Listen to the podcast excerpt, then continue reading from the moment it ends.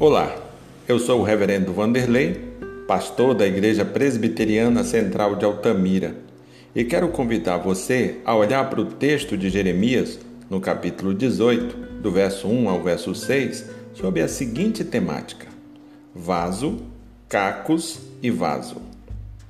Em um quadro de crise, onde não havia esperança, o profeta Jeremias é ordenado por Deus a descer à casa do oleiro Observando este profissional na lida de seu ofício, percebeu que o vaso que estava em suas mãos quebrou. Mas o oleiro destes cacos fez outro vaso.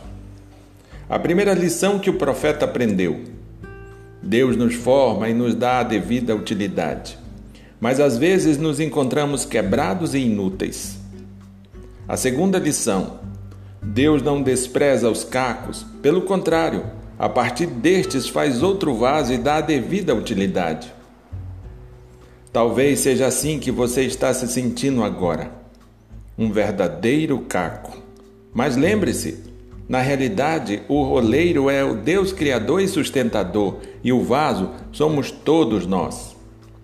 Mesmo que você esteja quebrado, o Deus Todo-Poderoso não te despreza. Ao contrário, ele usa estes cacos e dá um novo começo. Tenha esperança, ainda não é o fim. Um forte abraço e que Deus te abençoe.